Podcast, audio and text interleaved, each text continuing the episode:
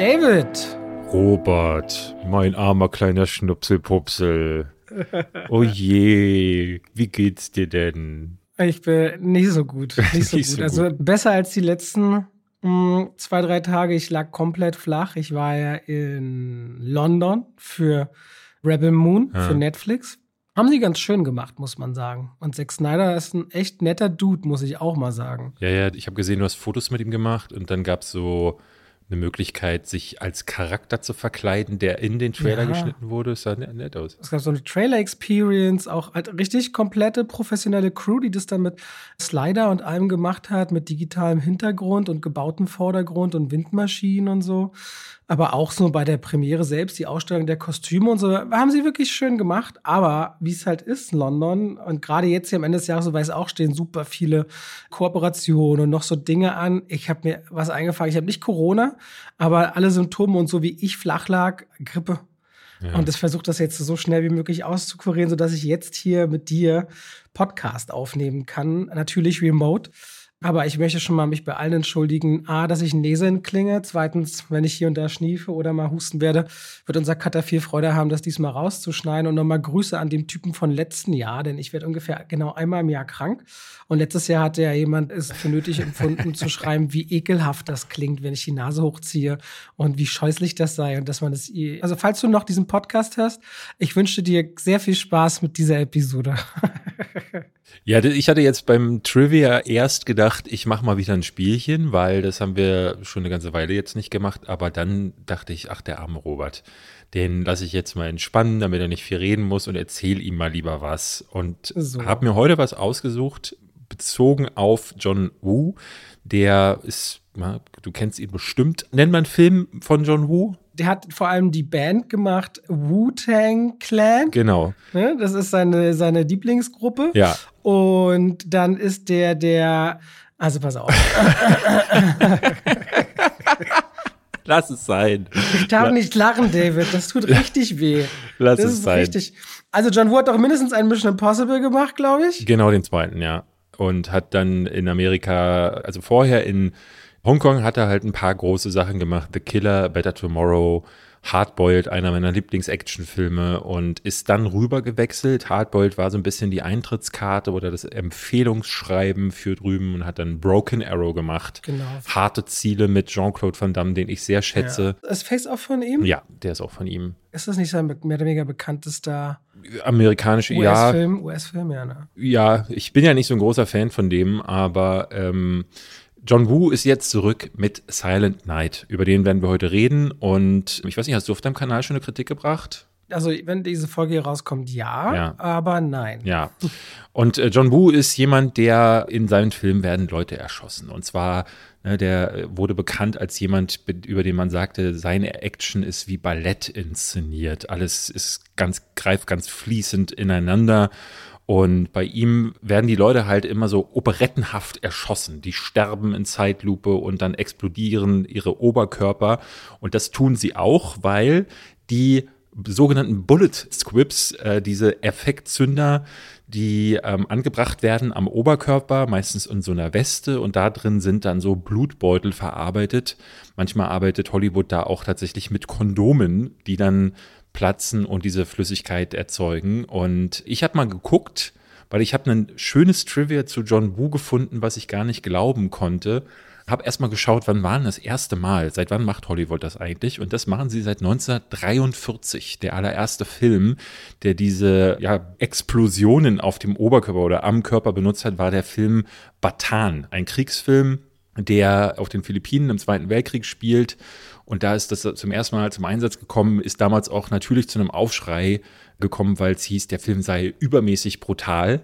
Ja, heute ist das nichts Ungewöhnliches mehr. Ja, aber wenn du das das erste Mal auf der ja, Leinwand ja. siehst, ist das natürlich krass. Genau. Und über die Jahre ist es tatsächlich in Deutschland auch so gewesen, dass wenn so Einschusslöcher oder so Explosionen regelrecht dann konkret gezeigt wurden, dann wurde hierzulande auch gerne mal geschnitten oder halt indiziert. Heutzutage wird das ja meistens, ne, der letzte Expendables 4 hat es wieder vorgemacht, äh, diese Einschüsse sind eigentlich nur noch computeranimiert. Man sieht dann auch immer richtig schön das CGI-Blut fließen. Bei John Woo war das aber eben ganz lange, waren das diese Bullet Squibs. Bis auf einen einzigen Film, Da hat er das anders gemacht, denn diese Squibs, die werden ja nicht nur am Körper angebracht, sondern auch in Wänden oder im Gras. Ne? Man sieht das ganz häufig. Die Charaktere verstecken sich hinter einer Wand und dann schlagen die Kugeln irgendwo ein. Auch das wird in der Regel dann so mit kleinen Explosivzündern gemacht.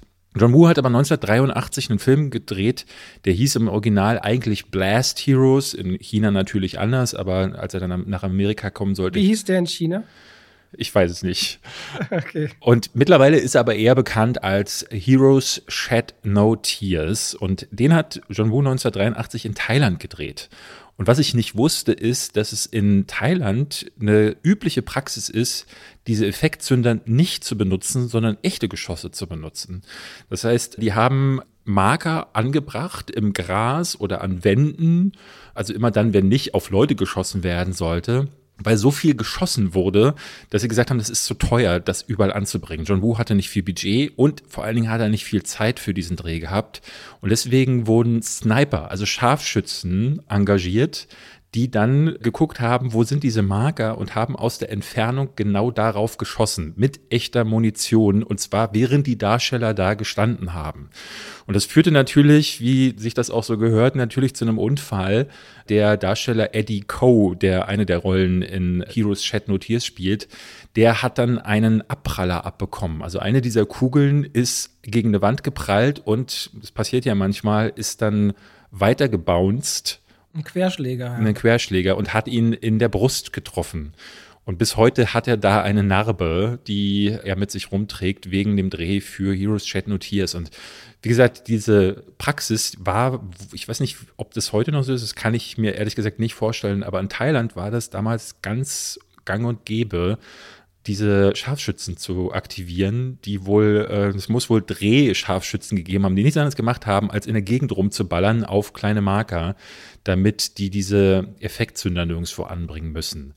Deswegen ist Heroes Chat No Tears aus dem Jahr 83 ich glaube, nochmal ein ganz besonderer Filmgenuss von John Woo, weil mit diesem Gedanken im Hinterkopf, finde ich, macht die Action gleich nochmal mehr Spaß ist ein, ist ein komisches Wort da, aber ich finde, es ist ein interessantes Auweia, Filmerlebnis. Ey. Ja, echt Auweia. Super, super interessant. Also der Bogen, wann ist das erst? Was war das? 1943? 1943, ne? genau. Der Bogen von dem dann so weit, ja. das ist ja super interessant. Ich fand auch interessant, 1943 war das erste Mal, aber der nächste Film, der das dann eingesetzt hat, war dann erst ein polnischer Film aus dem Jahr 1955. Also das ist damals wirklich noch so gewesen, dass da in Hollywood die Leute gesagt gesagt haben, nee, das wollen wir nicht. Nun muss man mal dazu sagen, so brutale Actionfilme sind in dieser Zeit ohnehin nicht wirklich konzipiert worden. Weltweites Trauma, Zweiter Weltkrieg und so. Ja. Insofern, da wollten die Leute im Kino was anderes sehen, nehme ich mal an. Denke ich auch. Und beziehungsweise, das war ja alles noch sehr safe. Es gab, ich weiß gar nicht, wie lange es den Haze Code noch gab, über den wir hier ja auch schon gesprochen haben, in dem vieles geregelt wurde, von Gewalt bis Sexualität. Deswegen, das kam dann erst später. Ja, und das ist Heroes Shed No Tears von John Woo, der dann in Amerika eine ganze Weile Sachen gemacht hat und dann ewig nichts mehr. Jetzt ist er zurück mit dem Film, den wir gleich besprechen. Aber vorher sage ich herzlich willkommen zu zwei. Zu zwei. Wie Pech, Wie Pech und Schwafel. Und Schwafel.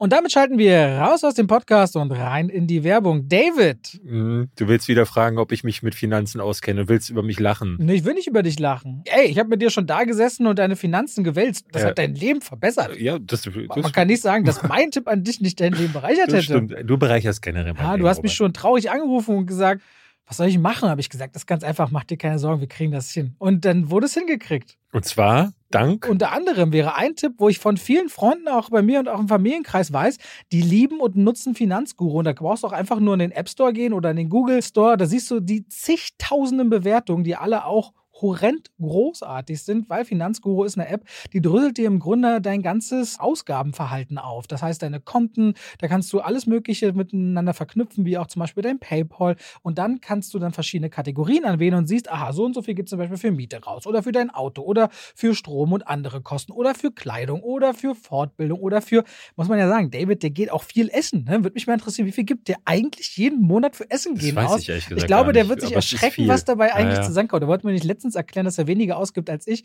Naja, weil ich gehe ja nie Aber essen. du kaufst dafür gesünder ein. Ja, aber Essen gehen ist immer viel teurer. Würde dir zumindest Finanzguru alles aufdröseln Okay. und daran könnt ihr dann auch zum Beispiel entscheiden, oh, da sollte ich vielleicht sparen oder das machen wir so ein bisschen anders. Und Finanzguru kann euch da auch tatsächlich in der App helfen. Und da gibt es auch eine Pro-Version, denn prinzipiell ist Finanzguru kostenlos. Für 2,99 im Monat gibt es dann sogar noch einen Plus-Zugang, also Finanzguru Plus heißt es dann, mit noch tiefer gehenden Analysen zum Kaufverhalten. Und wir haben natürlich einen schicken Code für euch, nämlich Schwafel. Wenn ihr den verwendet, dann könnt ihr den statt nur sieben Tage, drei Monate kostenlos ausprobieren und dann natürlich weiterführen. Versucht gerne mal mit Finanzguru eure Finanzen besser auf die Reihe zu kriegen. Es ist ja zu eurem Besseren. Die App hat schon gezeigt, dass es viele, viele Leute gibt, die sie mögen, lieben und nutzen. Und damit danke an Finanzguru. Wir schalten raus aus dieser sehr langen Werbung und zurück in den Podcast.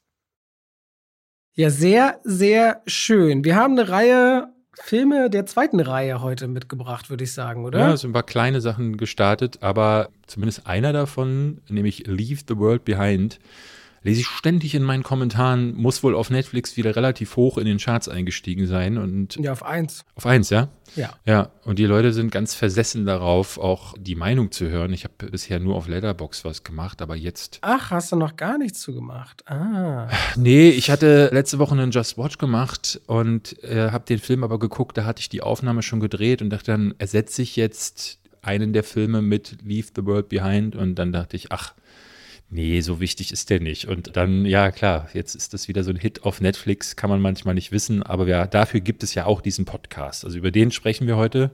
Dann reden wir über Silent Night. Ich fände es eigentlich ganz witzig, mal einzuspielen. Deinen Audiokommentar, was du ja manchmal nach Filmen mir direkt schickst. Ich über Leave the World Behind. Aber na gut. Wieso denn? Ich glaube, es fing an mit Julia Roberts war sogar erträglich. Das finde ich sehr unterhaltsam, weil du sie ja so gar nicht leiden kannst normalerweise. Ja, ja, ich war auch so ein bisschen, ah, gucke ich den, aber dann habe ich den Trailer gesehen und fand den halt, Ich finde das so krass, dass du gegenüber einer einzelnen Schauspielerin oder Schauspieler so viel Abneigung, also man besitzen kann, dass man sagt, gucke ich nicht. Egal, wer da noch mitspielt. ich habe mich gestern mit jemandem unterhalten, der meinte, er hasst Tom Cruise. Und ich meinte, oh, okay, als Menschen? So, ja, nee, das mit Scientology und was der alles gemacht hat und seine Filme, ich kann den nicht sehen und deswegen guckt er den nicht. Und auch da dachte ich so, pff, das ist aber äh, krass, weil da entgeht dir ja auch eine ganze Menge an richtig guten Ja. Filmen, nur weil du halt jemanden auf privater Ebene nicht magst. Bei Julia Roberts habe ich immer das Gefühl, da entgeht mir gar nicht so viel und in manchen Fällen, wie jetzt zum Beispiel dem hier, vor allen Dingen, weil das bei mir ja gar nicht so, ne, das hat sich irgendwann so als Running Gag für mich herausgestellt. Ich hatte mal irgendwann vor vielen, vielen Jahren ein Interview mit ihr gelesen und einen Artikel über sie gelesen und dachte so, boah, das klingt alles so unangenehm und die scheint so komisch zu sein. Und dann hat sich das so bei mir durchgesetzt, aber natürlich ist das mehr so ein, so ein In-Gag, den ich hier auch gerne Ja. mal nutze. Du hattest noch gesagt, welche Filme wir noch haben, außer Leave the World Behind. Ich habe Perfect Days gesehen, der neue Wim Wenders Film. Also ich war wirklich künstlerisch unterwegs. Oh je. Weißt du, wie es ist, wenn man ins Bett gefesselt ist, kann man mal Zeit, die ganzen Streams zu gucken, der Filme, die man zugeschickt bekommt. Und da war der unter anderem dabei. Kinder des Zorns Ja. haben wir uns beide angeschaut. Children of the Corn nach Stephen King. Da saß ich in einem Kino mit, ich glaube, fünf Pressejournalisten, die bei der einzigen Pressevorführung da waren. Ich dachte so, wow, der interessiert ja gar niemanden. Das, das war, Der ist doch schon vor drei Jahren gedreht worden. Ja, ne? Der stimmt. ist ja ewig lang nicht kann rausgekommen. sein. Und der von dir angesprochene Silent Night äh, unter anderem. Genau, Silent Night. Und ich hätte noch zwei andere Filme, aber das Entscheidende war, wie es Robert geht, ob ich darüber noch rede, weil die starten auch erst nächste Woche. Ja, oder nicht einmal nächste Woche noch was zum Reden. Okay, womit willst du denn anfangen? Lass uns mit Silent Night einsteigen, mit John Woo. Okay, sag mal, ich habe mal eine Frage an dich bei dem Film. Der Film beginnt damit, dass man Joel Kinnaman, ist der Hauptdarsteller, der im ganzen Film vielleicht acht Worte spricht. Der rennt in einem Weihnachtspulli einer Gangschießerei hinterher und wird dabei auch schwer verwundet und landet im Krankenhaus. Das ist die erste Szene. Jetzt mal eine Frage an dich, David. Habe ich das verpasst? Oder wenn ich mir den ganzen Film anschaue, der quasi immer rückblickend zeigt, was ist passiert und dann fortblickend zeigt, wie dieser Mann Rache nehmen will, gibt es noch mal Bezug, wie genau diese Szene in diesem Pullover stattgefunden hat? Weil die ja eigentlich unmittelbar nach der Eröffnung hätte passieren müssen. Also die allererste Verfolgungsnummer, Mhm. die ist ganz komisch nicht eingepflegt in den Film, oder bin ich blöde? Was meinst du denn? Also der Film beginnt ja eben damit an einem Punkt, wo er quasi etwas, es passiert ihm etwas, weshalb im Film dann nicht mehr geredet wird. Und später im Film wird Bezug darauf genommen, warum er in dieser Situation, also warum rennt er denn da am Anfang? Genau, aber er hat in dem, wo er rennt, genau die gleichen Klamotten an, wie in der traumatischen Szene, die ihm eigentlich passiert in seinem eigenen Vorgarten mit seiner Familie. Genau, weil er losrennt. So, der rennt ja wirklich los. Die weinen doch da, sind traurig. Der rennt doch nicht wirklich da los. Doch, doch. Er, er rennt dann, Ja? er, also er muss danach losrennen, weil du siehst ja noch einen Luftballon durch die Luft fliegen. Genau, aber du sagst, der, der muss, das baust du dir auch zusammen, ne? Ja, Weil ja. dann dachte ich so, ich dachte in dem Moment, also hundertprozentig wird es nicht verknüpft. Und wenn es so ist, dachte ich, was für ein schlechter Vater. Also da rennst du dann los, du hast doch, du bist so von Trauer und so überwältigt, dass du doch nicht gleich losrennst und in den Rage-Modus Das wechselst. habe ich auch gedacht. Oder Also das war auch so ein Gedanke, den ich hatte, dass ich das war mir so unangenehm, dass ich zumindest rational nicht fassen konnte, dass das John Woos Idee ist, dass das als Eröffnungsszene so. Ich dachte, die andere weirde Variante könnte höchstens sein, dass er sich, um Rache zu nehmen, im ersten Anlauf die gleichen Klamotten anzieht wie am traurigsten Tag seines Lebens quasi. Nee, so nee, als nee, nee. Verbindung zu seinem Verlust. Okay. John Woo will quasi erzählen, dass dieser Mann so von Rache und Wut getrieben ist, dass er ohne Rücksicht auf Verluste losrennt und sich mit der gesamten mexikanischen Mafia anlegt. Und das ist einer der Punkte, der unter anderem auch in der US-Kritik zum Teil aufgegriffen wird, die den Ganzen so als sehr Du hast mir gestern auch geschrieben, der Film wirkt sehr aus der Zeit gefallen und das ist schon richtig, auch was die Politik angeht. Also das ist wieder so einer dieser Filme, diese Rache um jeden Preis Dinger. Ich finde das ja immer ziemlich schwierig. Death Wish ist da zum Beispiel einer dieser Filme, die ich ehrlich gesagt ein bisschen schäbig finde. Wo wir neulich über Joker auch gesprochen hatten, das ist ja auch so ein Punkt gewesen. Ab wann ist Gewalt in so einem übermäßigen Maß auch gerechtfertigt? Und ab wann wird es dann einfach genauso unmoralisch und mir fällt da auch noch ein anderer Fall. Kennst du Gesetz der Rache? Nur das mit Gerard Butler. Genau, er- Gerard Butler. Und Oder Death Sentence mit Kevin Genau. Bacon. Erinnerst du dich das sind, ja, und das sind alles so Filme, die so, so, so ein ganz erzkonservatives Gedankengut auch prägen, ne, was natürlich auch schön in dieses amerikanische Bild von jeder darf sein eigenes Heim und Haus und seine Familie mit Waffengewalt verteidigen und da ist dann auch vollkommen egal, wie man das tut, weil Auge um Auge, Stein um Stein. Und äh, ich finde, Zahn um Zahn, Entschuldigung. ähm, wie kam ich denn auf Stein um Stein?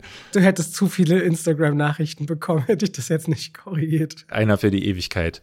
Und das ist hier im Grunde wieder so, weil es hier wieder darum geht, dass ein Mann dann auch im weiteren Verlaufe des Films alles ausblendet, um dann halt Selbstjustiz zu üben.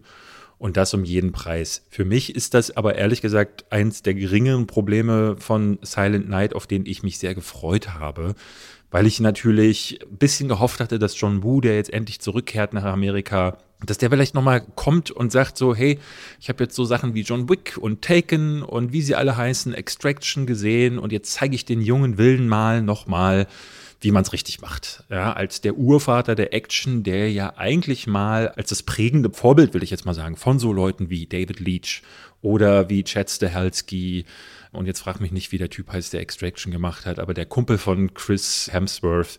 Ich hatte gedacht, dass er jetzt sagt, so jetzt, na, jetzt komme ich noch mal. Aber was ich interessant an Silent Night finde, ist, dass erstmal gar nichts kommt. Also für die erste Stunde oder so passiert hier genau gar nichts. Und das wird noch mal mehr in die Länge gezerrt, fand ich, weil ja nicht gesprochen wird. Also dieses Gimmick, ich weiß nicht, wie du das fand, kannst du ja gerne mal sagen. Mich hat das eher gestört, diese Entscheidung, den Hauptdarsteller nicht sprechen zu lassen, was dazu aber auch führte, dass sein ganzes Umfeld nicht sprach und deswegen keiner in diesem Film wirklich spricht. Das hat bei mir wahnsinnige Längen erzeugt. Naja, ich habe am Tag davor einen Film geschaut, in dem der Hauptdarsteller auch so gut wie gar nicht spricht, aber das war irgendwie sehr schön und sehr heilsam und aber auch in einem ganz anderen Surrounding. Ich fand das hier, mh, also ich fand diese Figur und diese Idee insgesamt so substanzlos, dass ich zwischendurch schon dachte, na okay, egal was sie jetzt geredet hätten, was hätten das jetzt Ja. dazu beigetragen. Ja, so musste ich wenigstens nur hingucken und nicht noch hinhören, weil es ist einfach eine richtig schlechte Charakterzeichnung. Also ich, ich bin wirklich, und das ist ja der allererste Punkt, ich bin voll ausgestiegen bei dem Film innerhalb der ersten fünf bis zehn Minuten, als er sich anscheinend dann wirklich entscheidet, und das ist übrigens der Ausgangspunkt, um mal ganz kurz zu sagen, worum es eigentlich geht, ein ein Mann verbringt mit seiner Frau und mit seinem kleinen Sohn Zeit im Vorgarten und die spielen und es kommen zwei äh, rivalisierende Gangautos in der Schießerei vorbeigefahren und ein Querschläger trifft dabei den Jungen tödlich. Und das ist das Grundmotiv dieser Hauptfigur des Vaters, komplett auf Rache zu schalten. Aber wenn der da wirklich losrennt, ich meine, jetzt hast du schon einen Verlust, aber im nächsten Schritt auch noch die Gefahr zu laufen, dass deine Frau ihren Ehemann verliert. Ja, das ist für mich eine so unsympathische und auch jemanden alleine zu lassen in der Trauer. Ja. Den Schmerz, den ich da habe, den hab ja nicht was ich, den hat ja meine Frau genauso. Da renne ich doch nicht weg. Das fand ich. Ich hatte die ganze Zeit den Gedanken, warum hat John Woo sich dafür entschieden, diese Frau zum Beispiel dabei zu lassen? Weil dadurch ein Drama erzwungen wird, oder aber auch so Gedanken beim Zuschauer. Und mir ging es nämlich genauso. Ich habe die ganze Zeit gedacht, Mann, ist das scheiße, dass er seine Frau da jetzt auch noch im Stich lässt und dieses Drama. Also, ne, es ist sowieso sehr viel Melodrama drin. Es gibt ganz viele Situationen, da sitzt Joel Kinnaman nochmal da und erinnert sich nochmal. Und dann wird nochmal das Gesicht seines Kindes eingeblendet. Ähm, Auf so eine Art und Weise, dass es eigentlich in Sound of Freedom reingepasst ja, hätte. Genau. Ich. Also, es erinnerte tatsächlich, also wenn da die Choräle noch drüber gewesen wären, dann wäre das auch nicht so viel besser gewesen. Und habe da dann gedacht, so dadurch, dass ja keiner redet, gibt es ja keine Charakter Zeichnung, keine Entwicklung. Dieses Drama kann ja nicht aufgearbeitet werden. Und Joel Kinnaman, muss man ehrlich sagen, dem fehlt so ein bisschen die schauspielerische Range, um da im Gesicht alleine nur mit seiner Mimik was zu machen. Ne? Und dafür bekommt ja. er auch nicht den Raum. So. Und dadurch ist diese erste Stunde echt zäh und lässt ganz viele Fragen offen, die sich dann nicht entwickeln. Und ich dachte dann so, ey, okay, wenn sich das jetzt so lange aufbauscht, dann nutzt John Woo das jetzt hier wenigstens so als Unterfütterung, um dann so richtig zu explodieren, um diese Rache so befriedigend wie möglich für das Publikum zu gestalten. Ne? Man kennt ja diesen ekstatischen Moment, wenn dann John Woo äh, John Wick endlich den Boden aufschlägt, nimmt seine Waffen und zeigt das erste Mal, warum ist er einer der gefürchtetsten Killer in New York, weil man seinen Hund getötet hat. Und ich finde, solche Momente können dann Spaß machen, wenn sie dann aber auch zünden. Das passiert ja aber nicht, weil John Wu gefühlt nicht mehr richtig in der Lage ist, Action zu inszenieren. Ich war dann regelrecht enttäuscht von dem, was dann passiert. Es gibt so ein bisschen Geschieße. Auch da dachte ich so, okay, krass, was man in einem Jahr alles so, oder nicht mal in einem Jahr, es sind ja neun Monate. In neun Monaten, auch das ist Teil dieser Story, Joel Kinnemans Figur beschließt dann, er nimmt Rache und setzt sich als Zieltag dafür Weihnachten, weil dieser Anschlag passierte im, zu Weihnachten und ein Jahr später will er sich dann rächten an der gesamten mexikanischen Mafia, die in seiner Stadt abhängt. Und dann trainiert er. Und da dachte ich so, das ist Quatsch. Das ist so klar, du kannst Muskeln aufbauen in neun Monaten, aber du wirst kein Meisterschütze, der aus fahrenden Autos plötzlich, während er sich um seine eigene Achse dreht, alle Bad Guys mit einem Kopfschuss tötet. Darüber könnte ich noch hinwegsehen, weil, wie gesagt, ich mag auch so Filme wie Hard Target, also harte Ziele mit Jean-Claude Van Damme, wo der eine Klapperschlange wegboxt und ihr dann den Schwanz mhm. abbeißt. Ne? Ich finde auch da, wenn es so ein bisschen überzogen und übertrieben ist, dann kann ich darüber ja auch lachen. Ne? Aber, weil das, das ist hier tonal auch so. Ich fand den Film super düster und super nihilistisch zum Teil, weil das gerade gegen Ende dachte ich so, wo will der denn eigentlich hin? Das führt ja nur in den absoluten Abgrund und den Strudel.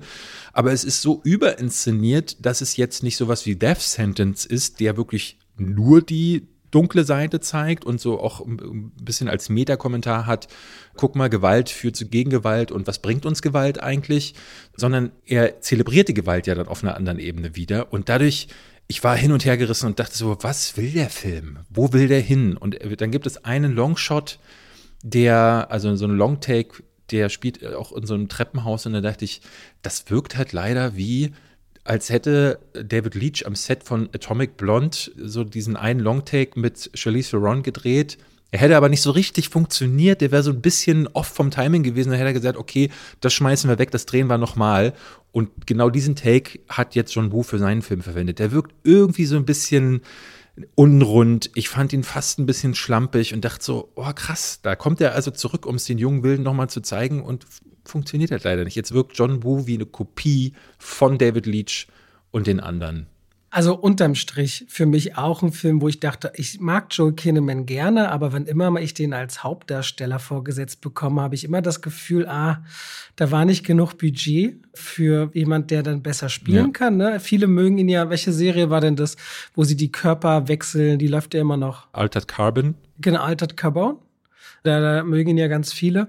Und ich sehe den zwar gerne, aber ich finde, der hat da echt so eine, so eine Limitierung. Und das merkt man ja auch. Und diese Grundgeschichte, die gab es jetzt schon sehr oft. Und die bekommt aber hier kaum nennens, also gar keine Facetten oder Perspektiven oder Ansätze, die reizvoll wären oder mal was einnehmen, was äh, überraschend wäre. Und dann knallt's halt nicht mehr. Ja, ja. Also ich würde immer noch sagen, ich habe einige deutlich schlechtere Filme dieses Jahr ja. gesehen aber das ist schon unteres Mittelmaß. Fand ich auch. Und vor allen Dingen, was die Action dieses Jahr gezeigt hat, ich habe gedacht, so, ey, selbst Extraction 2, der ist zwar auf anderer Ebene viel, viel blöder noch. Aber hat diese krasse Gefängnishochszene. Ja, und es gab da so einige Momente, wo ich dachte so, okay, vieles ist hier Repetition, aber die Dinge, die hier rausstechen, die sind dann halt in anderen Filmen nicht zu sehen. Aber das, was man hier in Silent Night zu sehen bekommt, das hat John Boo schon in seiner Hongkong-Zeit tausendmal besser gemacht, in seiner US-Zeit ebenfalls und hat man jetzt im US-Kino der letzten 20 Jahre auch so oft vorgesetzt bekommen, das ist nix. Tja, so ist es halt leider. Könnt ihr aber heute im Kino anschauen, falls ihr sagt, na gut, will ich mich selbst von ja, überzeugen. Große Enttäuschung. Äh, startet der. Soll ich dir mal von einem Film erzählen, der so, der so ganz merkwürdig ist, aber den ich ganz gerne mochte? Den Wim Wenders Film? Ja. Erzähl mal man muss da, glaube ich, auch ganz komisch anfangen. Wir müssen über Toiletten reden, David. Und zwar über japanische Toiletten. Die öffentlichen japanischen Toiletten in Tokio von der Firma The Tokyo Toilet. Die sind teilweise so gebaut in so Toilettenhäusern, die zum Beispiel, wenn du sie verschließt, dann wird so durchsichtiges Glas zu so Milchglas, sodass man nicht durchschauen kann. Oder die sind so mit Holz und Metall im Industrial Look gefertigt. Und die sehen alle aus wie kleine architektonische Meisterwerke. Und diese Toiletten, die haben auch typisch Japan, das nicht bloß Klos wie bei uns, sondern die haben dann so integrierte BDs, die haben beheizte Sitze, und sind ultra sauber und ultra reinlich, wie man es wahrscheinlich auch so von Japan erwarten würde. Warum erzähle ich das? Weil diese The Tokyo Toilet, als die in Tokio im Bezirk Shibuya, einem der bekanntesten, ihre neuen Toilettenhäuser porträtieren wollten, Wim Wenders gefragt haben, könntest du das nicht für uns machen? Ne? Dann würde man sagen, okay, Wim Wenders ist ein bisschen eine dumme Anfrage, aber der hat ja schon oft Werbefilme gemacht oder so Porträts, deswegen ist das für den gar nicht mal vielleicht so uninteressant. Aber je länger diese Idee geruht hat, dass der über Toiletten einen Film macht, ein Porträt, dachte der sich, nee, ich mache da einen richtigen Film draus.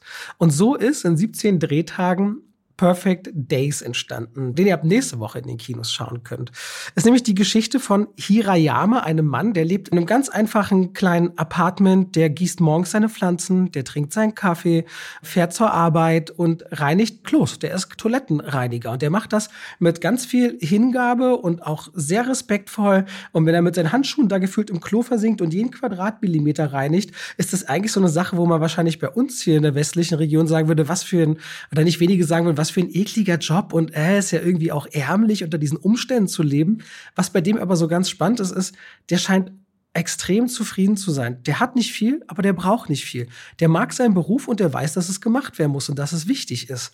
Und das gibt Perfect Days, so skurril das klingt, weil es auch die ganze Zeit sehr dokumentarisch eingefangen wird von Wim Wenders, einen so heilsamen Charakter, weil wir diesem Mann, der Film geht über zwei Stunden, ungefähr 80 Minuten in seinem Tagesablauf über die Schulter schauen, der kein Wort spricht.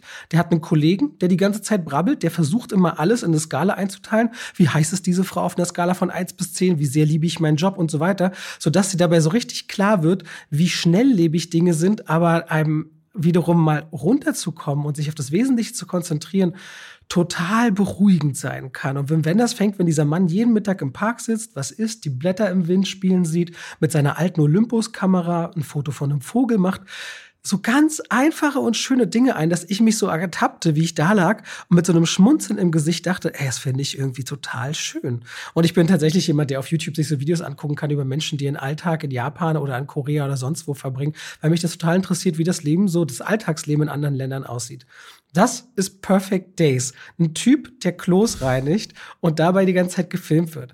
Das nimmt dann einen anderen Twist, als auf einmal seine Nichte auftaucht und dann steht so eine Onkel-Nichte-Geschichte, aus der dann klar wird, dass er sich mal von seiner eigenen Schwester, die dann irgendwann mit einer fetten Limousine und Fahrer vorfährt, dass er sich gezielt anscheinend auch distanziert von diesem Antrieb Richtung Wohlstand und dem gesellschaftlichen Rang, den man erreichen will, dass er sich gezielt von diesem Druck frei macht. Und dann sind so ein paar richtig schöne Sequenzen und Fragen immer wieder drin über das Leben. Und wenn er in seinen Büchern abends versinkt oder einfach nur der Frage nachgeht, dass wenn sich zwei Schatten kreuzen, ist eigentlich der Bereich, wo die sich kreuzen, dunkler oder nicht, dass ich so dachte, das ist eigentlich so sinnbefreit, wie aber auch total interessant.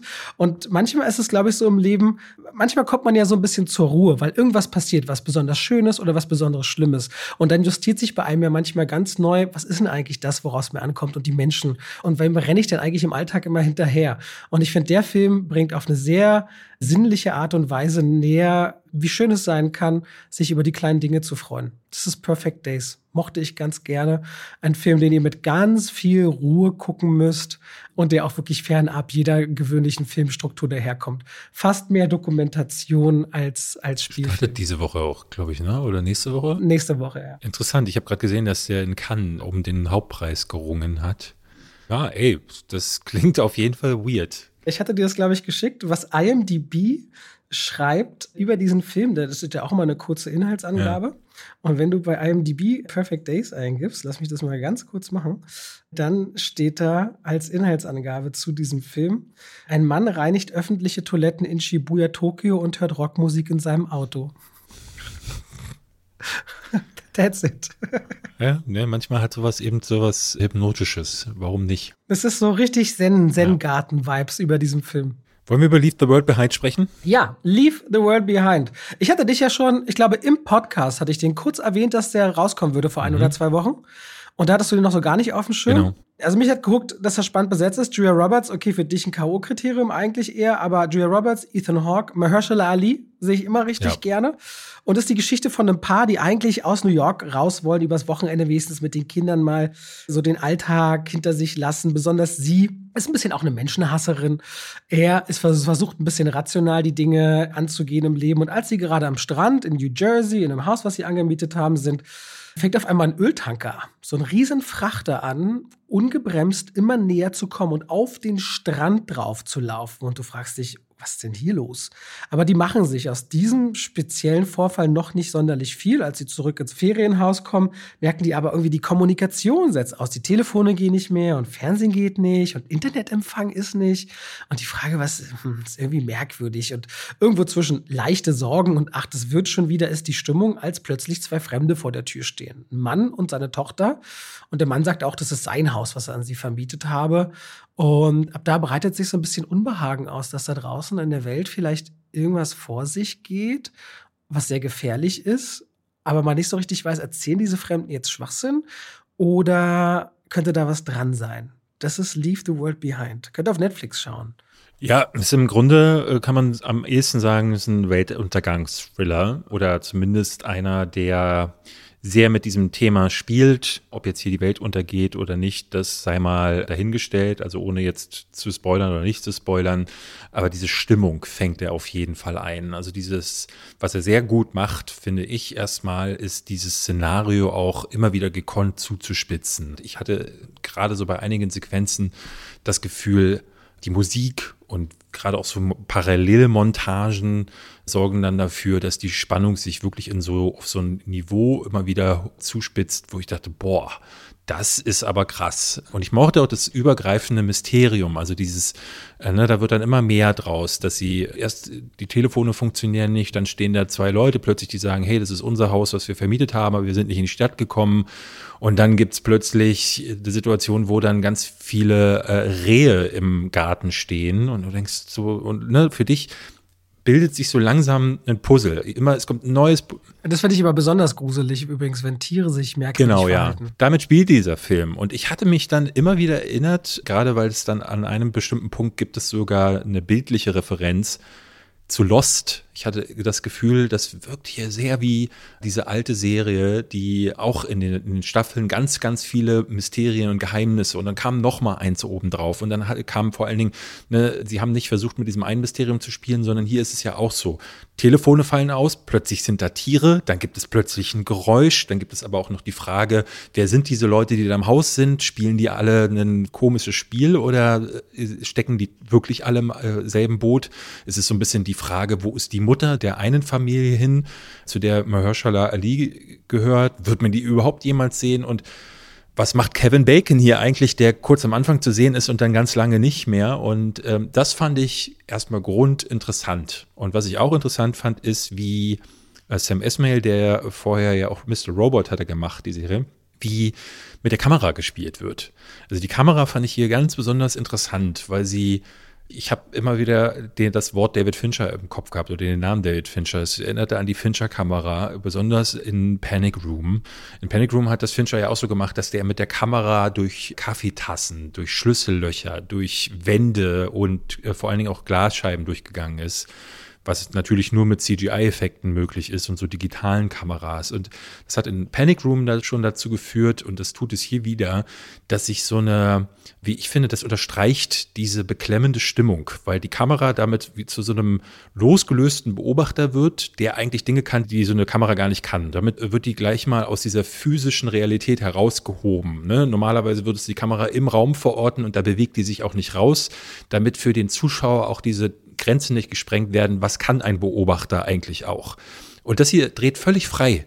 Die Kamera dreht sich mal auf den Kopf, dreht sich zur Seite und das fand ich wirklich stark, weil dadurch dieses Mysterium auch nochmal auf so einer bildlichen Ebene ja unterstützt wird. Und so war für mich so dann die Hook am Anfang erstmal, was das Mysterium anging und dann kamen halt so Leute wie Mahershala Ali, der immer super ist, aber ich muss sagen, dass hier alle Charaktere richtig toll spielen, ähm, beziehungsweise alle äh, Schauspieler, auch Julia Roberts natürlich, was sie aber auch deshalb können, weil die Charaktere so schön vieldimensional sind.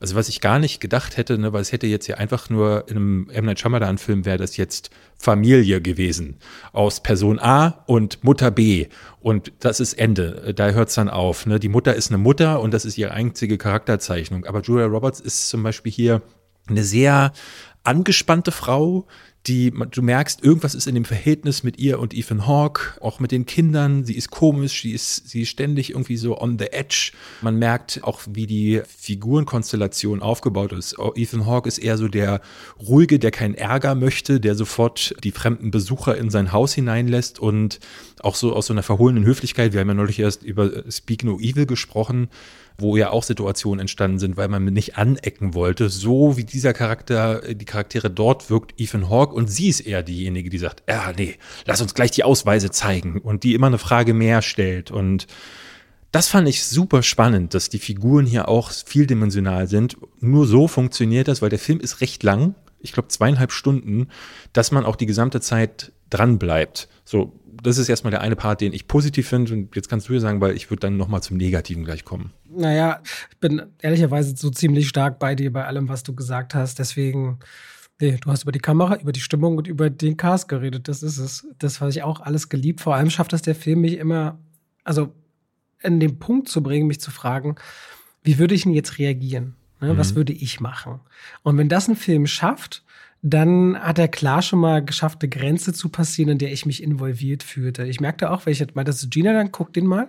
Und dann merktest du auch, wie sie noch mal ganz anders getriggert war, weil sie sofort meinte, ey, ich wäre auch skeptisch. Mhm wenn die da da stehen. Ich wäre auch, sie war sofort bei Julia Roberts, auf Julia Roberts Seite drin. Ich merkte, ich bin eher so Ethan Hawke und denke mir so, ja, das klingt schon irgendwie plausibel und der Mann, der drückt sich doch recht gewillt aus und dass diese Tochter von, von ihm dann auch wieder so ein bisschen sehr selbstbewusst oder wie Joe Robert sagt, verzogen daherkommt, da war ich sofort auf jeden Fall involviert. Aber jetzt kann ich ja mal zu meinen Abers kommen, was ich so ein bisschen schade fand. Es hat im Grunde eine unwichtige und eine wichtige Sache. Das eine ist, die Effekte sahen oft nicht so mhm. dolle aus, gerade bei den Tieren. Das fand ich so ein bisschen schade, aber ganz merkwürdig ist, der Film macht das richtig klasse, die Atmosphäre die ganze Zeit zu verdichten und zu verdichten und zu verdichten und die Themen so groß zu spielen. Und das Payoff ist dann ganz schön heiße Luft. Ja. Und da war ich so, ach du, nicht, nicht ach du Kacke, aber da hat er so hat er unnötig viel verspielt von dem, was er vorher schafft, der Film. Weil das einfach sehr, sehr schön sich bis dahin zusammenbahnt und mir dann zu verkaufen, was dann so dahinter steht, ist fast schon ein so realistischer Ansatz, dass ich es zu ernüchternd fand, dass das hier das Finale des Films sein soll. Mhm. Ehrlicherweise, das fand ich so ein bisschen schade. Ich glaube, ähm, was mich da mal am meisten gestört hat, ist, dass äh, das so in einem Nebensatz fällt. Also, dass die ganze Zeit wird aufgebauscht und all diese Mysterien spielen zusammen. Ich habe ja gerade schon gesagt, es wird sehr breit aufgefächert. Ähm, all die Dinge, die passieren und die kleinen Hints, die man als Zuschauer bekommt. Und am Ende sitzt dann eine Person da und sagt einen Satz und den Rest musst du dir dann selbst irgendwie zusammenreimen. Ähm, das letzte Bild des Films hat damit eigentlich sogar relativ wenig zu tun, obwohl ich das sehr clever fand. Vor allen Dingen bezogen darauf, dass der Film auf Netflix läuft und die Message, die er da so ein bisschen mit verbreiten möchte. Ich fand noch eine andere Sache ein bisschen problematisch und zwar, dass ich die Spannungsspitzen, so stark ich sie auch fand, gerade in den Parallelmontagen, der Film war mir häufig viel zu konstruiert. Deswegen habe ich auch am Ende nur drei Sterne gegeben, weil ähm, es gibt immer wieder Situationen, da sagen die Figuren Dinge auf eine ganz spezielle Art und Weise, damit der Reveal erst am Ende des Satzes kommen kann. Oder es gibt Situationen, wo Figuren Dinge sehen und dann fährt die Kamera nach oben und man sieht das ganze große Ausmaß und du denkst so, nee, nee, nee, das funktioniert jetzt nicht. Also es gibt eine spezielle, ich will, äh, ich sag dir einfach mal Uhr und Strand. Du wirst wissen, was ich meine. Mhm. Mahershala Ali geht auf eine Uhr im Sand zu und er muss in dem Fall gesehen haben, was um ihn herum war, aber er hat es angeblich nicht getan, damit wir als Zuschauer mit ihm zusammen diese große Entdeckung machen können. Und das ist Blödsinn. Es gibt auch in anderen Situationen, halt, hatte ich gerade schon gesagt, wo ganze Sätze um, wo ich, da meinte ich zu Kali, mit der ich das geguckt habe, ey, so reden doch Leute nicht. So redet man doch nur, wenn man ein Drehbuchautor ist und einen Satz im Kopf hat, wo man dann sagt, wenn ich die Punchline am Anfang des Satzes mache, dann knallt's nicht mehr so. Also muss ich den umdrehen. Da kann ich mal in dem Fall, glaube ich, spoilern. Ist kein großer Spoiler, deswegen die Szene wird für euch keinen Sinn machen. Ich sage es jetzt trotzdem mal. Zwei Figuren kommen in eine Hütte und der Junge sagt dann irgendwann, hier wird er wohl gewesen sein. Und das Mädchen fragt dann, ja, aber wer denn? Und dann schwenkt die Kamera nach drüben und dann sieht man so einen Heuhaufen, wo eine Person gelegen haben muss und sagte, na, die Person, die hier gelegen haben muss. Und da dachte ich so, nein, auf gar keinen Fall. Du würdest in so eine Hütte reingehen, beide Personen würden sagen, oh, guck mal da, hoi, da scheint jemand gelegen zu haben. Du sagst nicht so einen ganz verqueren Satz, wo du sagst, hier muss er gelegen haben, wo ne, die andere Person weiß gar nicht, wer ist er, äh, ne, sowas machst du nicht. Und das hat mich sehr gestört, weil dadurch das für mich immer wieder unterminiert wurde und das ehrlich gesagt auch die Glaubwürdigkeit dann sehr zerstört, weil der an anderen Situationen so sehr das hier auch dann irgendwann mehr und mehr mit irgendwelchen Geräuschen und alles, äh, ne, es dreht dann sehr auf, dieses Mysterium. Aber du bist schon sehr gefangen und du bist schon sehr drin, außer wenn du dann, und so ging es mir in dem Fall, rausgerissen wirst durch solche Situationen, weil ich dachte so, mh, hm, nee, da ist mir das zu viel Drehbuch und zu wenig Film, zu wenig Erleben. Und deswegen war es so mit dem Ende zusammen, bei all der Spannung, bei all der Kameraarbeit und bei den guten Schauspielleistungen dachte ich so, hm, nee, das war es dann leider nicht für mich. Deswegen habe ich drei Sterne gegeben. Okay, aber ich denke, es würde sich, also ich, für viele, glaube ich, lohnt sich der Film zu Hause mal ja. anzumachen, weil er diese Atmosphäre, und wenn du den an einem Abend schaut, so es wird ja früh dunkel dieser Tage, ich glaube, das lohnt ja, sich. Ja, definitiv. Also für mich wäre das einer der besten Thriller des Jahres, wenn der nicht diese Schwächen mit der Konstruktion hätte und wenn das Ende nicht so banal wäre, gemessen an dem Brimborium, was im Vorfeld gemacht wird. Aber wir können ja auch über einen Film sprechen, bei dem man es einem schwerfällt zu ranken, was die größte Schwäche ja. ist. Wo man auch Probleme haben wird, überhaupt zum Ende durchzudringen. Ich hatte den schon vor ein paar Wochen gesehen, ja. wie gesagt, in einem leeren Kino. Children of the Corn, der hier im Deutschen seit Jahren Kinder des Zorn heißt. In Deutschland haben wir ja oft diese geilen Zusätze bei den Filmen. Hier hätten sie ihn nennen können, Kinder des Zorns, dumme Kinder tun noch dümmere Sachen. So, das wäre irgendwie mein Vorschlag. Ja. Das ist der elfte mittlerweile. Ich äh, nehme an, du wirst genauso wie ich nicht Zwölfte. gewusst haben. Der zwölfte? Nee. Das ist der elfte. IMDb sagte bereits das zwölfte Mal ist der Stoff aufgegriffen. Ja, aber ich glaube einmal als Serie. Ich habe nur die Filme gezählt. Egal. Naja, auf jeden Fall deutlich öfter, als jeder es erwartet hätte. Ich habe das Original damals gesehen, 19, ich glaube 84 oder so. Linda Hamilton springt da rum und der war schon so, mh, hm, weiß ich nicht. Ne, da hat man auch schon stark, vor allen Dingen mit der Glaubwürdigkeit kämpfen müssen, weil einem ja erklärt wird, dass Kinder in der Lage sind, so eine ganze Kleinstadt an Erwachsenen leer zu räumen und die zu bestrafen. Und das hier ist jetzt der clevere Versuch, nicht nochmal einen Sequel zu erzählen oder nochmal dasselbe zu remaken, sondern sie machen einen Prequel. Und ich dachte so, krass, also als jemand, der zumindest den ersten kennt, ich habe die zehn Filme dazwischen oder die neun Filme dazwischen nicht gesehen und auch diese Serie nicht. Aber ich kann mir nicht vorstellen, dass die irgendwas mit der Handlung jemals getan haben, wo man jetzt sagen würde, okay, da haben die jetzt so viel erzählt. Das hier ist wirklich genau dasselbe nochmal. Wahrscheinlich bekommt jemand, der alle Filme gesehen hat, jetzt zum elften Mal dasselbe, wie immer. Nämlich Kinder, die böse werden, weil in den Maisfeldern da lebt jemand, ein Dämon namens, im Englischen heißt er He Who Walks. Der, der läuft oder der, der geht, ich weiß nicht, wie er im Deutschen genannt wird, ich habe tatsächlich in dem Fall, ich konnte Englisch oder Deutsch gucken weil ich richtig flach lag, habe ich ausnahmsweise Deutsch angewählt, weil ich dachte, ich will so wenig wie möglich denken müssen. Wie nennen Sie ihn da, diese Kreatur? Der durch die Reihen geht, glaube ich, der hinter den Reihen geht. Der hinter den Reihen geht, der manipuliert die Kinder und die werden dann zu kaltblütigen Mörderbestien. Für einige Leute ist das ja schon der totale Horror, wenn Kinder überhaupt in Filmen mitspielen. Wenn die auf Auge machen, dann drehen einige völlig ab. Ich habe mich so krass gelangweilt, dass ich dachte, so ab der 20-Minuten-Marke, boah, wann hört das hier auf? Vor allen Dingen, weil die alle so scheiße schauspielen. Ich habe mich fast geschämt, weil ich merkte so richtig in mir, natürlich bin ich ein komplett gewaltfreier Mensch, aber ich wollte immer dieses kleine Mädchen schubsen. Und das so nach dem Motto so, komm mal klar auf dein ja, Leben ja. jetzt. Hallo, ist da jemand drin in deiner Birne? Wirklich, das sind so anstrengende, unsympathische Figuren und die, die nicht besessen sind, sind mindestens ja. genauso blöde. Ja, mittendrin ist dann so eine Highschool-Schülerin. Also, das müsst ihr euch mal geben. Du hast erstmal richtig blöde Erwachsene. Da wird dann auch noch mal so ein, von einer, die, die bald zur Uni geht, noch so eine Vater-Mutter-Geschichte eingewoben, die auch nie wieder aufgegriffen wird. Nach dem Motto sagte zu ihrem Bruder, lass die beiden, das müssen die miteinander klären. Das spielt aber nie wieder so eine richtige Rolle. Dann gibt es einen Priester, wo auch noch mal angedeutet wird, dass es da sexuelle Übergriffe gegen Kinder gäbe. Dann gibt es diese Kinder, die die ganze Zeit morden wollen, die Erwachsenen dafür, dass sie die Zukunft der Kinder Kinder verspielt haben, weil aus den blühenden Maisfeldern dieses Ortes inzwischen nur totes Land geworden ist. Und mittendrin halt diese eine Schülerin, die weder auf der einen noch auf der anderen Seite steht, die aber die ganze Zeit zuguckt und nur sagt, nein, das sollten wir nicht machen. Ich denke mir so, das ist ja wirklich völlig ja. beschissen. Also jede Figur ist hier wirklich dumm und an den Haaren herbeigezogen. Also ich habe wirklich alles versucht, dem Film was abzugewinnen und ich habe eine Sache gefunden, die ich gut fand. Das war die Lichtsetzung. Lichtsetzung.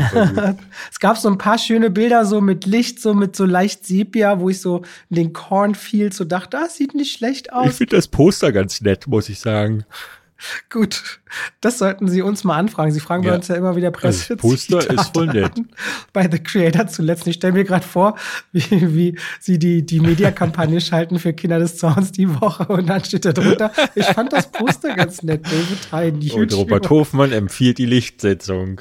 Ja, das ist wirklich, also ich, ich könnte noch mir am ehesten vorstellen, dass wenn du auf Blut und Gemansche stehst, dass du an den Gewaltexzessen ein bisschen Gefallen findest, wobei die relativ schnell kommen, relativ schnell wieder weg sind. Das ist jetzt hier kein Splatterfilm, aber wenn getötet wird, dann schon recht explizit. Mir ehrlich gesagt zu explizit, weil es so aus dem Film auch rausreißt. Also meiner Ansicht nach bist du entweder Terrifier, oder Braindead oder wie sie alle heißen und äh, committest auf Gewalt oder aber du also du hältst dich ein bisschen mehr zurück. Ich finde so diese, diese Mischung, die finde ich immer total abstrus, wenn im ganzen Film fast keine Gewalt vorkommt und dann gibt es drei Gewaltszenen und die sind dann so richtig hostelartig.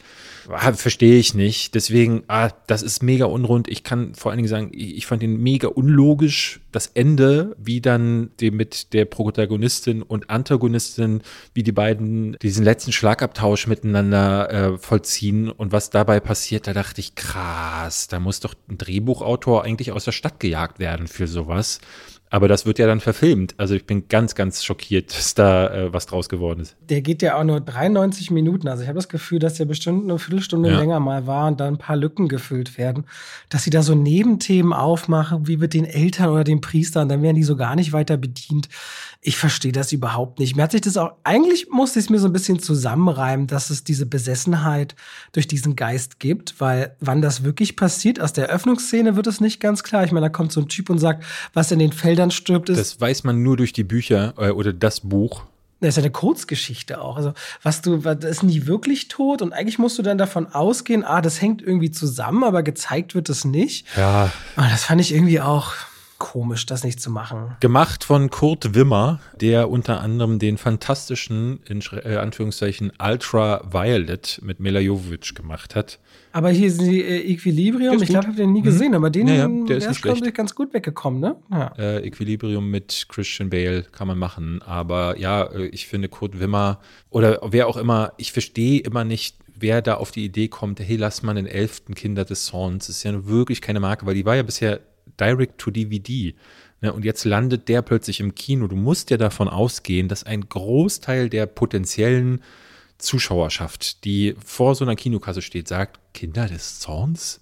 Ja, vielleicht sind Mama und Papa noch dabei, die irgendwann mal auf RTL 2 den allerersten gesehen haben und sich daran erinnern. Aber wenn du so lange gar nicht mehr im Kino stattgefunden hast, sondern nur noch direct to DVD oder auf VHS-Kassetten, was erwartest du denn da, wen du da abholst? Und die, klar, vielleicht noch junge Kinder oder junge Zuschauer, aber für den hier wurde auch keine Werbung gemacht. Ich glaube, wenn wir nicht drüber reden würden, 90 Prozent 98 Prozent unserer Zuhörer Ja. wüssten nicht, dass der kommt. Dabei ist der sogar für mit 10 Millionen relativ teuer für so einen Horrorfilm, der absolute Ja, No-Name-Besetzung hat. Ne? Weil selbst ein, ein Jason Blum äh, macht günstigere Ja, Horrorfilme im Durchschnitt, wenn er die rausbringt. Gut, Kinder des Zorns könnt ihr auch ab heute im Kino anschauen, wenn ihr es möchtet. Ich denke nicht, dass der da länger als zwei Wochen wirklich laufen wird. Dementsprechend macht das schnell, wenn ihr wollt, aber für mich einer der schlechtesten Filme des Jahres. Und damit schalten wir rein in die Werbung. Ach, weißt du, was ich letztens dachte? Ich lief durchs Haus, David, und hab gesungen. Weißt du, was ich gesungen habe? David ist der beste Freund der Welt. Das mache ich morgens, aber dann, wenn langsam Mittagszeit ist und ich was kochen will aus guten Zutaten, die lange haltbar sind, Aha. dann gehe ich durchs Haus und singe Oh coro mio, oh coro mio. Mhm. Und denke immer an die Coro-Drogerie. Ja. Singen die Katzen auch mit? Die, manchmal ja, und es kommt drauf an, ob sie Ja. gerade schlafen. Wenn ihr sagt, ihr wollt haltbare Lebensmittel in großen Mengen haben, das können Nüsse sein, das können hauchdünne Apfelchips sein, das kann Reis sein, kann Pasta sein. Ich habe, auch wenn ich Salate mache, immer schön so Zuckermais aus der Dose, ob wieder Erbsen, Kichererbsen, wenn ich Hummus mache, leckere Tahini. David, es gibt so unglaublich viel bei Koro. Ich habe jetzt auch deren Teller bestellt. Die haben schöne Teller und ihre Edelstahlpfannen sind richtig gut. Ich habe damit schon zubereitet. Also immer wieder was, was Neues zu entdecken. Die haben Teller und auch Schüsseln. Auf jeden Fall, schaut euch bei der Koro Drogerie gerne mal um. Da werdet ihr fündig. Richtig gute Zutaten zu einem fairen Preis, wo ihr auch immer sehen könnt, wie sich der Preis entwickelt hat über die letzten Jahre. Und wenn ihr sagt, oh, das, was der Robert da sagt, der kocht ja gerne, der wird ja keinen Scheiß erzählen, das probiere ich auch mal aus, dann könnt ihr bei der Bestellung auch noch Schwafel 5 im Bezahlvorgang verwenden. Schwafel als Wort, 5 als Ziffer und spart nochmal 5% auf den eh schon sehr fairen Preis. Danke an die Koro Drogerie. Und damit schalten wir raus aus der Werbung zurück in den Podcast. Lass mich mal noch über Girl You Know It's True sprechen, wenn du möchtest. Girl You Know It's True. Ich bin ja mit denen nie so richtig, also Milli Vanilli, bin mit denen ja nicht so richtig groß geworden. Für dich hast du ja gesagt, ist das ja voll die Zeit gewesen. Ja, die sind ja Ende der 80er so richtig explodiert und dann fiel dieses Kartenhaus ja äh, 1990 zusammen. Für die Leute, die es nicht wissen, Milli Vanilli war mal der größte Deutschland-Export in die Welt. Also die waren wahnsinnig erfolgreich.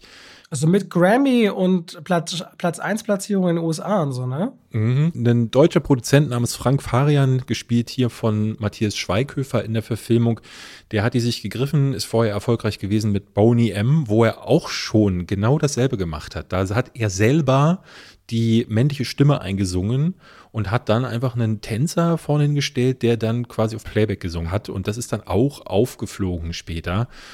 Offenbar hat sich niemand gefragt bei Frank Farian, ob er das äh, häufiger machen würde. Und seine Devise war, er macht gute Musik, muss man aber auch sagen, und das stellt dieser Film auch ein bisschen heraus, aber auch wenn man sich mit Milli Vanilli auskennt, eigentlich hat Frank Farian immer nur gecovert.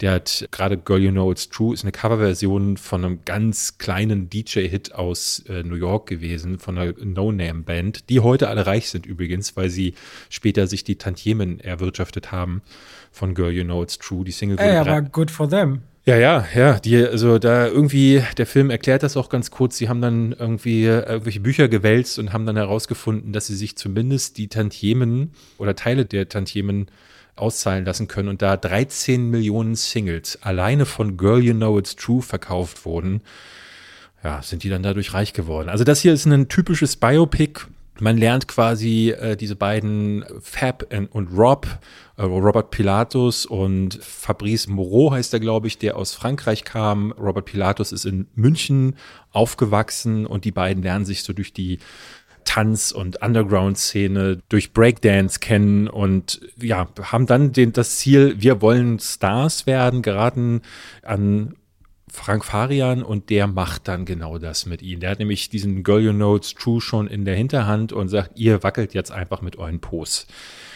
Und dann wird daraus plötzlich über Nacht ein Mega-Erfolg. Nun muss man sagen, der Film spart relativ viel aus. Das Problem ist nämlich, dass diese Geschichte von Milli Vanilli, die ist schon sehr groß. Ne? Also wenn man nur erzählen würde, wie sie zu Stars geworden sind und dann aber auch noch die Kindheit erzählen möchte, dann ist man eigentlich schon so an den Grenzen von anderthalb Stunden dran. Und deswegen wird viel übersprungen. Ich werde im Film ehrlich gesagt nie so richtig schlau, wie groß waren die. Ich konnte es mir noch jetzt am ehesten zusammenreimen, weil ich vor kurzem erst die Doku auf Paramount Plus gesehen habe. Da wird nämlich sehr klar gezeichnet, Wer waren Sie? Woher kommen Sie? Wie ist das alles abgelaufen mit Frank Farian? Was für einen Vertrag mussten Sie da eigentlich unterschreiben? Weil die natürlich kein Geld bekommen haben, weil sie alle Rechte abgetreten haben, etc., etc. Aber es wird auch genau gezeigt, wie kam dieser kometenhafte Aufstieg, auch in anderen Ländern. Und hier ist es so, da wird dann quasi von der einen in die nächste Szene gesprungen und du musst dir selber zusammenreimen, oh, sie sind jetzt offenbar ein bisschen bekannter. Und Simon Verhoeven, der den gedreht hat, der bisher so mit Filmen wie, ich glaube, Männerpension, nee, nicht Männerpension, aber der hat so ein paar Filme gedreht, in denen das Wort Männer drin vorkommt. Ich schaue mal ganz kurz nach, was er gemacht hat. Männerherzen hat er unter anderem gemacht. Nightlife hat er gemacht vor ein paar Jahren mit Palina Roginski. Also eigentlich so, wo ich sagen würde, da kommt jetzt nur Grütze raus. Der hat aber in dem Fall sehr gut eingefangen, diese 80er Jahre Vibes. Das habe ich zum Beispiel sehr gemocht. Der musikalische Aspekt, es erinnert immer mal wieder auch an den Schnitt von Musikvideos. Die Kamera ist tatsächlich ziemlich gut und ich dachte so, puh.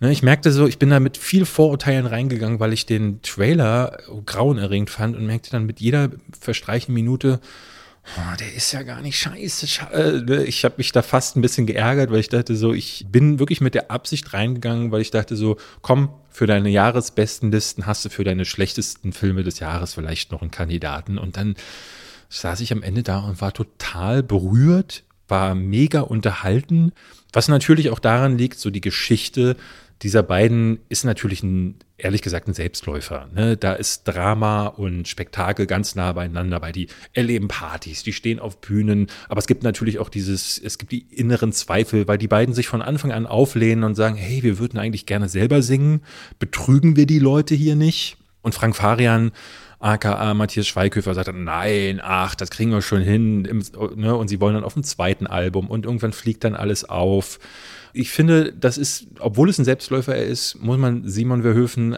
anrechnen, dass er das trotzdem sehr gut verbindet. Das fand ich richtig, richtig stark, muss ich tatsächlich sagen. Da, und ich dachte dann gerade auch die beiden, die sind so krass gecastet. Also wenn man sich die Doku gerade äh, angeschaut hat und vor Augen hat, wie diese beiden echten, ne, Fabrice und äh, Robert aussehen, ey, also der Casting-Agent, der die gefunden hat, krass. Also wirklich, das verblüffende Ähnlichkeit und sie spielen auch beide tatsächlich gut. Es gibt andere Darsteller, wo ich wieder dachte, Hilfe, die passen nicht nur auf die Rolle, nicht auf die Rolle, die spielen einfach furchterregend. Auch Matthias Schweighöfer ist wieder mal nicht so, er ist mir ein bisschen zu drüber und ne, für deutsches Kino, das merkst du auch. Ne? Es gibt schlechte Bildauflösungen, einige Dialoge sind wieder arg ungelenk und die Inszenierung hat immer mal wieder was Deutsches aber dann häufig auch wieder nicht. Gerade wenn der Film dann, also ich fand, er wird vor allen Dingen besser und besser, je länger er läuft. Und irgendwann hatte sich das dann verabschiedet, dass ich gemerkt habe, das ist hier ein deutscher Film. Ich fand aber gerade als jemand, der die Doku gesehen hat, dass Simon Verhoeven geht den einfachen Weg. Er spart vor allen Dingen am Ende so ein paar Details aus, weil das ist ziemlich übel geendet und sogar mit dem Tod von einem der beiden, von Milli Vanilli, der dann sich durch Drogen quasi selbst hingerichtet hat. Und in der Doku wird da sehr, sehr deutlich, was Frank Farian auch für ein Arschloch gewesen sein muss. Eigentlich dieses ganze System und ehrlich gesagt auch das ganze System Musikindustrie. Bei der Doku merkst du sehr deutlich, wie man dann auch so eine richtige Wut in mir, also als Zuschauer auch äh, heraufgestiegen ist, weil ich dachte, ey, das ist doch völlig widersprüchlich. Alle haben doch hier eigentlich gewonnen. Das Publikum ist unterhalten worden. Diese beiden Performer, die haben Ruhm und Geld dafür bekommen. Frank Farian und alle anderen Produzenten auch in Amerika sind damit reich geworden. Ja, Frank Farian ist einer der reichsten Musikproduzenten Deutschlands. Und am Ende mussten die beiden aber trotzdem vor den Bus geworfen werden und äh, das Volk ja, weltweit hat sich über die lustig gemacht und hat die beschmutzt und beschämt und ich dachte so, warum eigentlich? Ja, Im Jahr 2023 wo du ja, ne, jeder zweite Song hat Autotune. Rapper rappen ja mittlerweile so, als hätten sie gerade beim Frühstück eine, eine Stulle zu viel im Mund. Oder man, das ist ja Rap heute. Ja, nicht alles, aber viel. Und mhm. ich denke dann so, ey, heutzutage würde so ein Act, bei dem genau das tut, wo zwei Performer acten, der würde gar nicht mehr auffallen. Da würde kein Hahn mehr danach krähen. Wenn heute jemand sagen würde, ja, die haben eigentlich nur getanzt und nicht gesungen, da würden alle sagen, okay. Das, also ich kann mir nicht vorstellen, dass es nochmal einen derartigen Aufschrei äh, gab. Und das werdet ihr jetzt, die das nicht mitbekommen haben, vielleicht gar nicht so wissen. Aber ich kann euch sagen, als jemand, der damals eine Schallplatte davon hatte, meine zweite Schallplatte, die ich je besessen habe, nach Modern Talkings, Geronimo's Cadillac, habe ich meine Oma und meine Mutter, weiß ich noch, die sind wie zwei aufgescheuchte Hühner in der Wohnung auf und ab, als das rauskam, so und riefen so Verrat, Betrug und die Medien waren voll davon. Ich saß da und dachte, ja und? Die Musik war doch hm. gut. Mhm. Und die beiden waren doch cool. Ich habe das nie verstanden. Und heute sitze ich noch da und denke so, hä, ich verstehe das nicht. Und die mussten aber unter den Bus geworfen werden. Und wie das passiert ist, war sehr schäbig. Und um den Sprung zurückzubekommen, der Film bleibt am Ende, es gibt zum Beispiel eine Pressekonferenz, wenn man die im Original sieht und die Doku auf Paramount Plus zeigt die zum Beispiel wirklich in fast voller Länge, da schnürt sich einem der Hals zu, weil die da hingerichtet werden öffentlich und selber aber auch schon an einem Punkt in ihrer Karriere sind, wo man sagen muss, die haben auch, denen ist der Ruhm natürlich auch leider zu Kopf gestiegen. Aber das sind halt zwei junge Dinger gewesen, die quasi einmal durch die Mangel genommen wurden von dieser Industrie. Und hier in dem Film wird diese Pressekonferenz völlig heruntergespielt. Fast auf einer positiven Note endet das. Und da dachte ich, ah, schade. Na, da hätte der Film gerne ein bisschen näher an der Wahrheit sein können. Aber wahrscheinlich hätte der Film dann nicht mehr so, als Unterhaltungsprodukt hätte er dann wahrscheinlich nicht mehr so gut gewirkt. Und deswegen muss ich es dem Film dann irgendwie anrechnen, dass er, äh, dass auch Simon Verhoeven Entscheidungen treffen musste, die dem Film zugutekommen. Und ich finde, hier zahlt sich's aus. Das ist für jemanden, der Milli Vanilli kennt, auf jeden Fall ein Blick wert. Ich finde, für deutsches Kino ist das erstaunlich gut. Ja, ich war regelrecht, ich kam raus und meinte zu der Pressedame, ich bin schockiert, wie gut ich den fand. Das mag jeder anders sehen. Ne? Ich glaube, da gibt es sicherlich den einen oder anderen, der sagt, boah, nee. Aber ich glaube, jemand, der, also gerade wenn ihr euch als Companion Piece noch die Doku anguckt, das würde ich wirklich empfehlen, auf Paramount in die Milli Vanilli, so heißt sie da auch, reinzuschauen. Dann ist es, dann macht das Spaß, dann ist es gut. Okay, interessant. Also da habe ich auch Lust, mir das anzuschauen auch wenn ich damit nicht groß geworden bin, ist es dann, also ist ja deine Aufstiegs- und Fallgeschichte mal wieder. Ja. Haben wir erst kürzlich drüber geredet. Startet dann nächste Woche übrigens. Äh, sind wir durch mit Filmen für heute? Wir sind durch mit Filmen für heute. Übrigens, für euch sei schon mal gesagt, nächste Woche nehmen wir einmal quasi eine Jahresabschlussfolge auf. Zwischen Weihnachten und Neujahr gibt's eine Folge Pause, weil auch in dem Produktionsstudio, wo wir sind, die Mitarbeiter im Urlaub sind. Und im neuen Jahr gibt's eine Jahresvorschau, die wir aber auch schon vorproduzieren. Warum ich das sage, ist, Aquaman 2 startet nächste Woche. Ja. Und das ist ja nochmal ein großer Film und Abschluss des DC Extended Universe. Aber anscheinend zeigt Warner den der Presse nicht sodass ja. wir selbst den erst so kurz vor Kinostart oder zum Kinostart sehen werden, dass wir den nächste Woche noch nicht gesehen haben, wenn wir aufnehmen. Das heißt, im Januar wird dann irgendwann mal über Aquaman 2. Er wundert euch nicht, wenn das so zustande kommt. Ist ein bisschen skurril, wie mit diesem Film anscheinend umgegangen wird. Mega seltsam. Also man hat das Gefühl, dass Warner aufgegeben hat, was die DC-Filme angeht. Und diese alten Filme, ich meine, der erste hat über eine Milliarde, ist ja der erfolgreichste, ne? Der ja, Aquaman ja. 1 ist der erfolgreichste DC-Film von allen. Weiß, bist du sicher? War ja, über eine Milliarde Dollar ist der erfolgreichste DC-Film, meine ich. Ja, ich bin mir, ich, ich hätte gedacht, dass Superman vs. Batman, okay. Nee, das war so 800 Millionen, glaube ich. Ja? Mhm. Äh, auf jeden Fall, ich bin gespannt erstmal, wie der Film wird, aber ja, äh, ich bin mir nicht sicher, ob wir im Januar dann nochmal darüber reden werden, weil, muss man auch dazu sagen, dann ist. Pass auf, im Januar dann heißt die Folge der unglaubliche Nicht-Tauchgang von Aquaman, der zwei Milliarden Dollar Aquaman, der auf einmal in Kinokassen explodiert ist. Der, äh, äh ja, okay. Ich meine, der startet ziemlich konkurrenzlos rein, außer Wonka, ne, ins Weihnachtsfest. Muss man ja auch mal sagen. Raus aus dem Teich existiert ja noch. Ja, ich meine in der gleichen Zielgruppe. Okay. Na gut, dann würde ich sagen, wir hören uns nächste Woche wieder und dann ja. es aber mal richtig ab, sage ich euch, weil wir, da haben wir tolle Themen. Ich bin wieder fit. Genau, wir reden auf jeden Fall über Raus aus dem Teich. Wir reden über The Iron Claw, einen Film, den ich heute schon mit hätte bringen können der richtig toll ist. Wir werden endlich über Der Junge und der Reiher reden, wobei du den jetzt auch immer noch nicht geguckt hast, ne? Nee, wegen dieser ganzen Krankheitsmisere ist doch ärgerlich. Ja. Wir haben wieder eine spannende Gästin. Gästin, genau. Aus Davids Umfeld. Meine Frau, wir wollten ja wieder was mit unseren Frauen machen, aber es ist nur eine Frau geworden und wir reden über Rebel Moon unter anderem. Also du hast ja Werbung dafür gemacht und empfiehlst den den Leuten und dementsprechend muss der ja fantastisch sein. Also ich fand London war wirklich sehr schön, wie Netflix das gemacht hat. Auf den Film ist aber ein Embargo bis ja oh, ich glaube, 15. Januar. Das heißt, du kannst es noch gar nicht sagen. Hm, ich kann gar nichts 15. Sagen. Januar, nein. Äh, 15. Nee, 12. Dezember, Entschuldigung, ja. 15. Dezember ist dann Embargo drauf. Ich meine, ich bin immer nicht ganz sicher. Aber du siehst den ja auch morgen? Morgen. Irgendwie so? Mhm. Morgen siehst du den. Insofern bin ich gespannt. Ähm, können wir alles äh, nächste Woche drüber reden. Okay, liebe Leute, danke fürs Reinschalten und wir hören uns nächste Woche wieder. Macht's gut, bis dahin. Tschüss. Tschüss.